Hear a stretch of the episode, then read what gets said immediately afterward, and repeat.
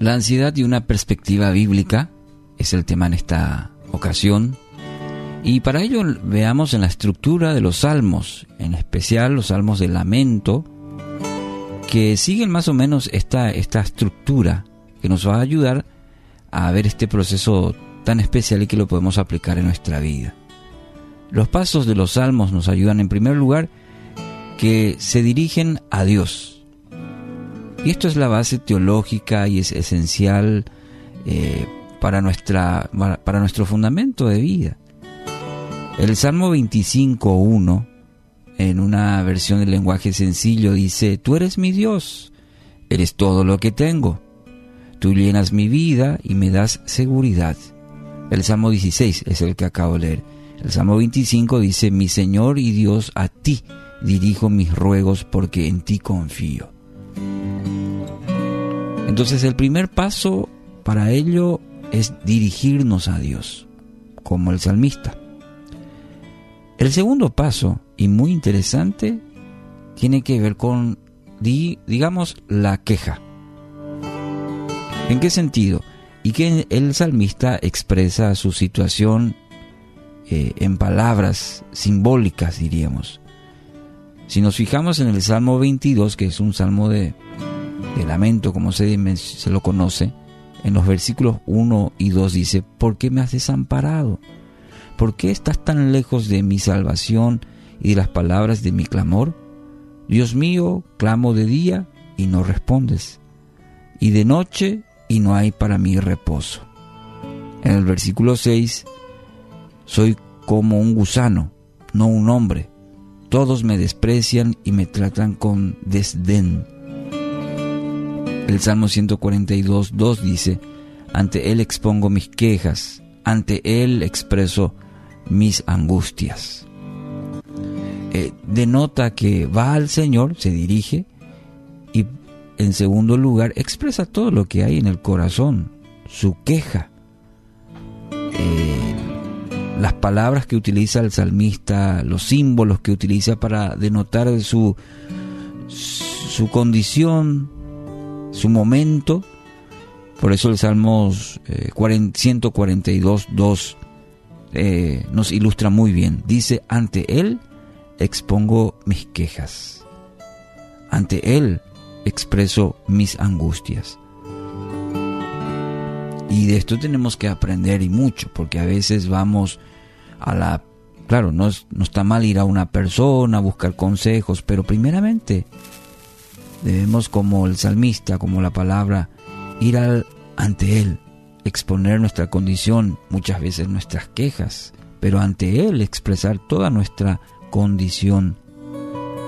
Tercero, la confesión de confianza.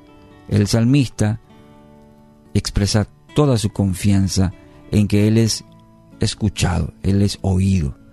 Para ello el Salmo 40, que es otro salmo de lamento, en este caso el versículo 1, dice, puse en el Señor toda mi confianza él se inclinó hacia mí y escuchó mi clamor. El Salmo 13, 5 dice, pero yo confío en tu gran amor, mi corazón se alegra en tu salvación. Aquí notamos el, el salmista que expresa toda su confianza en que Él es escuchado y que en Él puede confiar. Entonces, en tercer lugar, la confesión de confianza. Otra característica, la cuarta, la petición u oración. Ahí recién el salmista empieza a peticionar. Expresa lo que quiere que Dios obre, haga. Orar le permitió contarle a Dios toda su angustia, convencido de que Él lo amaba, según el Salmo 13, 62, 8. El Salmo 40, 13 al 16 dice, por favor Señor, ven a librarme, ven pronto, Señor en mi auxilio. Sean confundidos y avergonzados todos los que me tratan, tratan de matarme. Huyan derrotados todos los que procuran mi mal. Que la vergüenza de su derrota humille a los que se burlan de mí. Pero que todos los que te busquen, buscan, se alegren en ti y se regocijen que los que aman tu salvación digan siempre cuán grande es el Señor. Aquí el salmista detalla bien su motivo de oración, su petición delante del Señor. Entonces, en cuarto lugar, es donde entra nuestra petición, nuestra detallamos nuestra oración. Y en quinto lugar viene la alabanza, muy importante también, demasiado. Promesa de dar testimonio de lo que Dios ha hecho. Y esto encontramos una y otra vez en los salmos. Salmo 22, 22 y 23. Anunciaré tu nombre a mis hermanos. Entre tu pueblo reunido te alabaré. Alaben al Señor todos los que le temen. Honrenlo, descendientes de Jacob. Muéstrenle reverencia, descendientes de Israel. Entonces, los salmos de lamentos nos ayudan a tener una perspectiva correcta de cómo manejar muchas veces la ansiedad. En primer lugar, dirigirnos a Dios. Segundo, exponerle a Dios nuestra queja, lo que hay en el corazón. Tercero, y automáticamente confesar toda nuestra confianza, llevar al Señor, eh, expresar nuestra confianza a Él, que somos escuchados y que Él responderá. En cuarto lugar, entonces ahí dar nuestro, nuestra petición de oración. Y quinto, no olvidemos de dar alabanza, gloria y honra a Dios, porque sabemos que Él obrará y obrará según su voluntad.